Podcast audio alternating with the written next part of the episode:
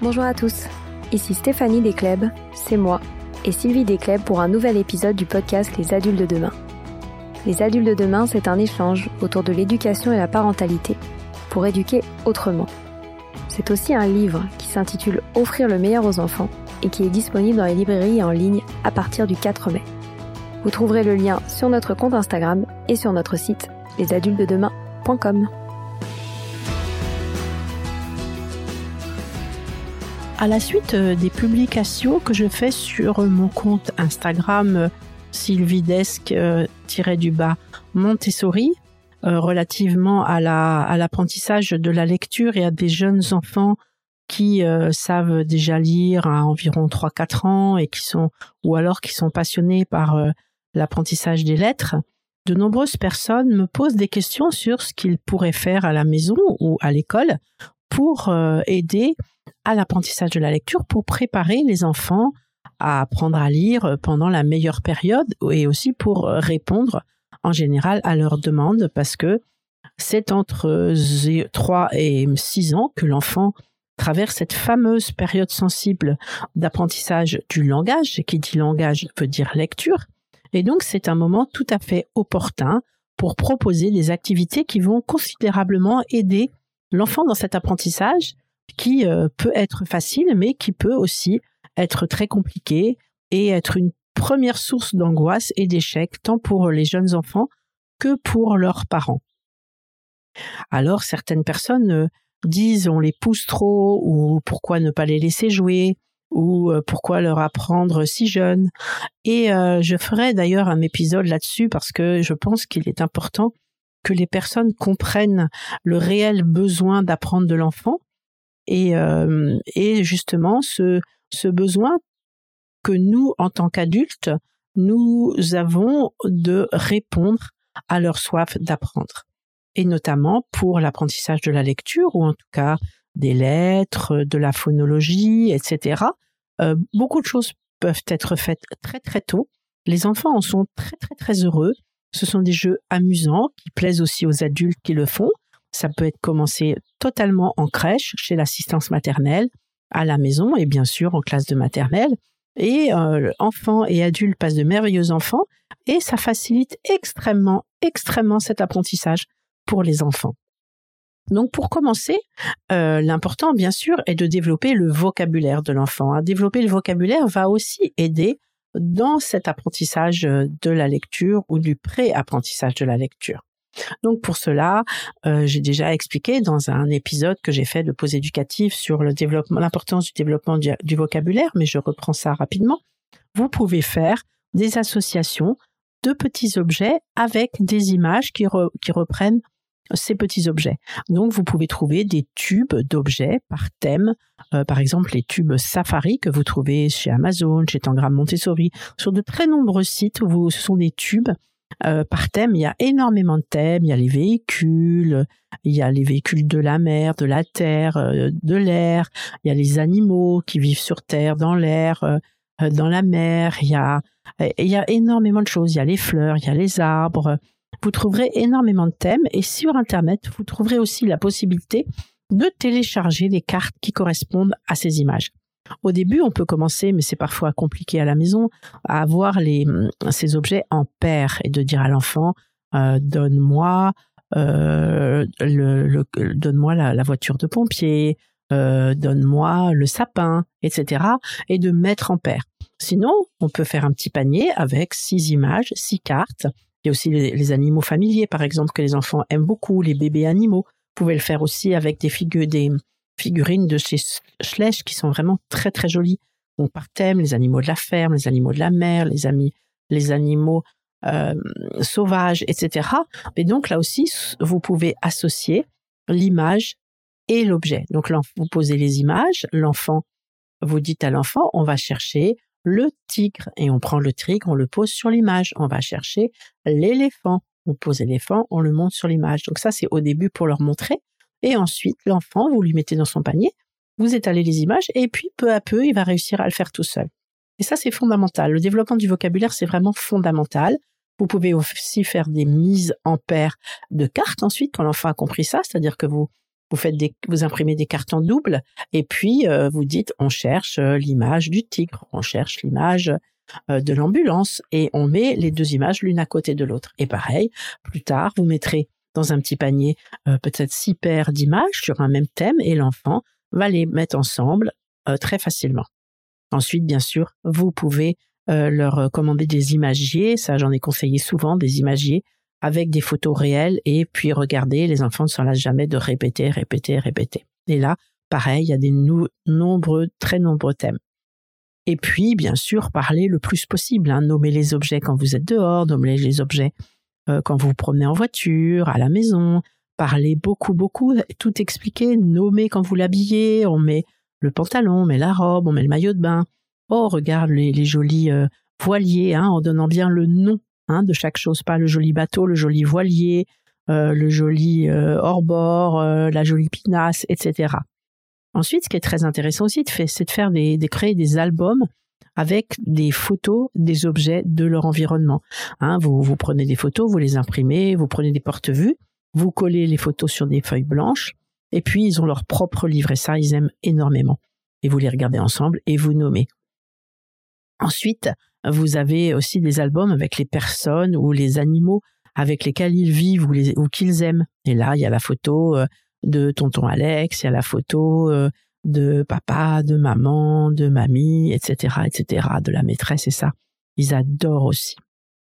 Et puis euh, ensuite, on va pouvoir passer aux, aux, aux activités de ce qu'on appelle de phonologie. Alors pour ça, c'est pas la peine d'attendre que l'enfant parle parfaitement. Vous pouvez le commencer très tôt et ça, je m'en suis rendu compte euh, récemment dans, notre classe euh, de l'école euh, Athéna de Bailly où nous accueillons des enfants à partir de, très petits, de 15 mois, 18 mois, tout dépend quand est-ce qu'ils sont vraiment prêts à être en classe avec les autres.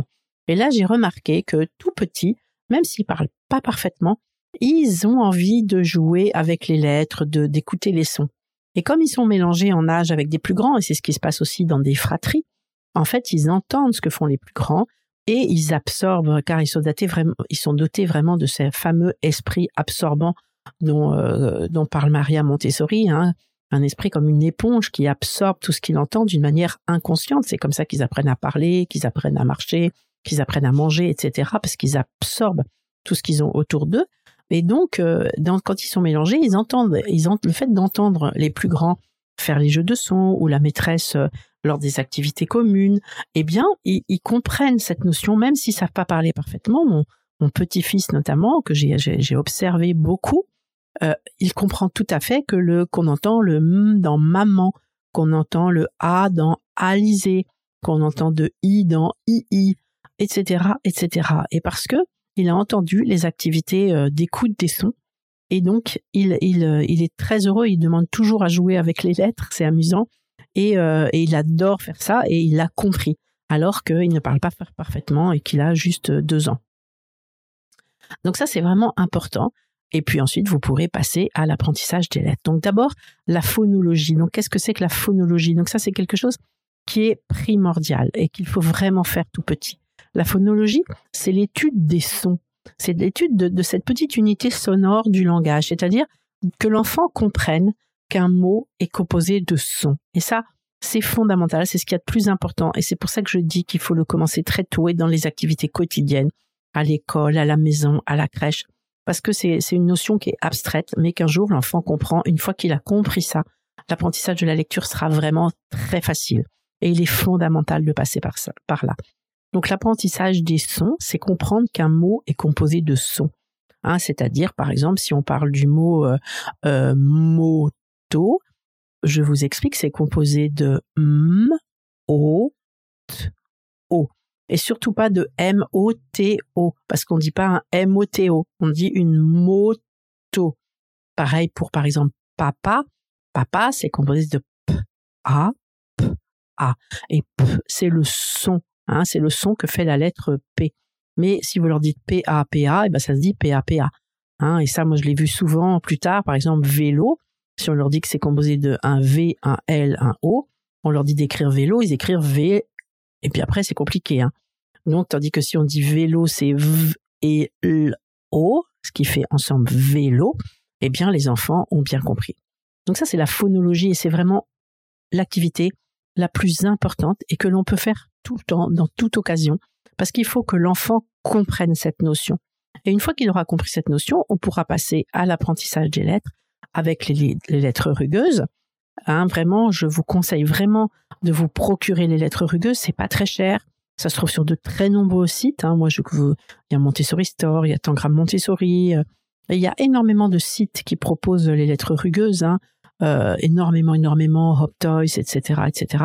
Et donc, c'est pas très cher et c'est très important que l'enfant touche les lettres. Ça, ça a été reconnu par les neuroscientifiques, notamment par Stanislas Dehaene, qui l'explique très bien. Hein, la main qui va toucher les lettres, elle envoie le message du tracé de la lettre au cerveau. Si en même temps l'enfant dit le son qu'émet cette lettre, le, message qui est enregistré, c'est cette lettre, c'est le son un tel, et ça le mémorise. Et ça, c'est très important. Donc, vous lui ferez toucher, par exemple, le mm, vous voyez, et en même temps, vous pouvez dire le mm comme maman, vous voyez. Et ça, c'est très, très important. Et d'ailleurs, euh, j'en profite pour vous parler de quelque chose qui, qui pour moi est, est importante également.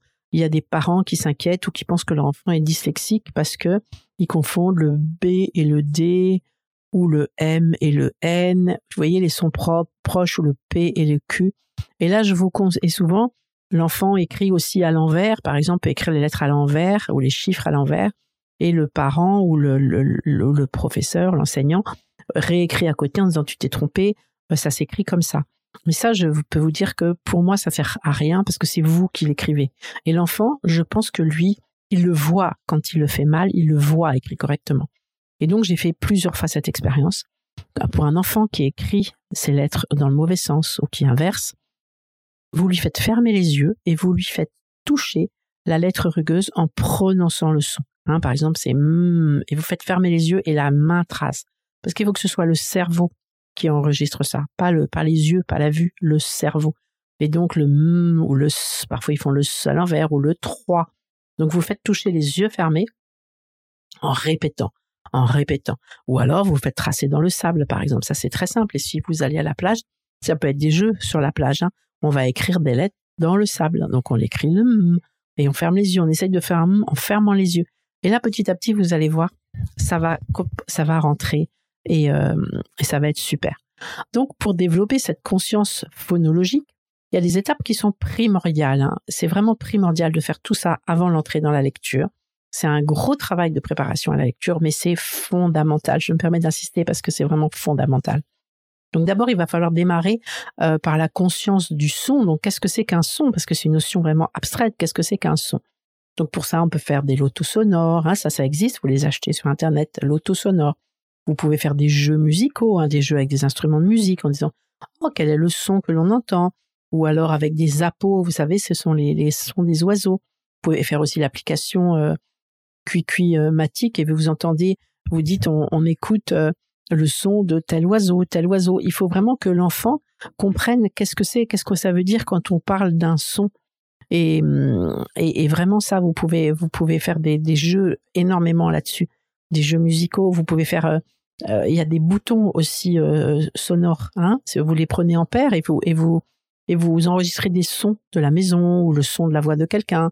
Et puis vous dites on va on va rechercher dans l'autre dans l'autre dans l'autre ensemble si on entend le même son. Ou alors vous dites oh ce ce, ce bouton c'est le son de la voix de papa, c'est le son de la voix de maman, etc. Donc ça c'est vraiment important pour que l'enfant comprenne cette notion de son.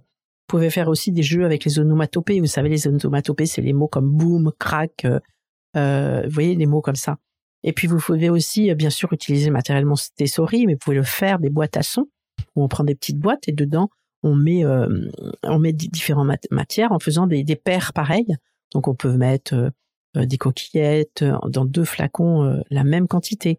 Deux autres flacons, on peut mettre de la farine. Deux autres flacons, on peut mettre des pois chiches. Vous voyez, puis on, on secoue et on dit on écoute le son et on va essayer dans l'autre ensemble de trouver le même son. Et comme ça, peu à peu, l'enfant va comprendre ce que c'est que la notion de son. Bien sûr, il y a, il y a les clochettes Montessori aussi, qui est un matériel très très intéressant pour travailler sur les sons. Et puis, il y a la fameuse leçon du silence dont je vous ai parlé dans la, dans la pause éducative de la semaine dernière. Ça, je vous conseille vraiment de, de faire euh, ces leçons du silence. Et puis après, vous pouvez leur lire des petits livres où on entend des rimes, des sons. Il y a par exemple le livre À quoi ça rime Ou alors le livre Valentine aime les comptines. Il y a le voyage de Poussette. Et il y a aussi notre méthode de lecture Montessori chez Atier, où au début on présente chaque son avec une petite comptine où on entend les sons. Donc à quoi ça rime Valentine aime les comptines, le voyage de Poussette et ma méthode de lecture Montessori chez Atier, que nous avons écrit euh, avec ma fille Noémie. Voilà, c'est fini pour aujourd'hui. On espère que cet épisode vous a plu. Avant de se quitter, on a quand même besoin de vous. Si après avoir écouté cet exposé, vous ressortez avec plein d'idées pour apporter le meilleur aux enfants, n'oubliez pas de nous laisser 5 étoiles et un petit commentaire sur Apple Podcast, sur iTunes ou toute autre plateforme d'écoute de podcast. Cela nous aidera à mieux ressortir et surtout à nous motiver pour continuer cette aventure ensemble. Si vous avez des suggestions, des idées de thèmes, des questions à poser, n'hésitez pas à nous contacter sur les réseaux sociaux, Instagram ou LinkedIn, en tapant les adultes de demain. Nous serions ravis d'échanger avec vous.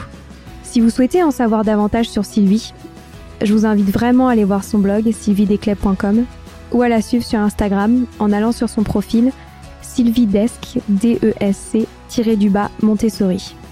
Enfin, si vous souhaitez en savoir plus sur le calendrier des prochaines formations Montessori, rendez-vous sur www.apprendre-montessori.fr. On a hâte de vous retrouver vite et à très bientôt sur les adultes de demain.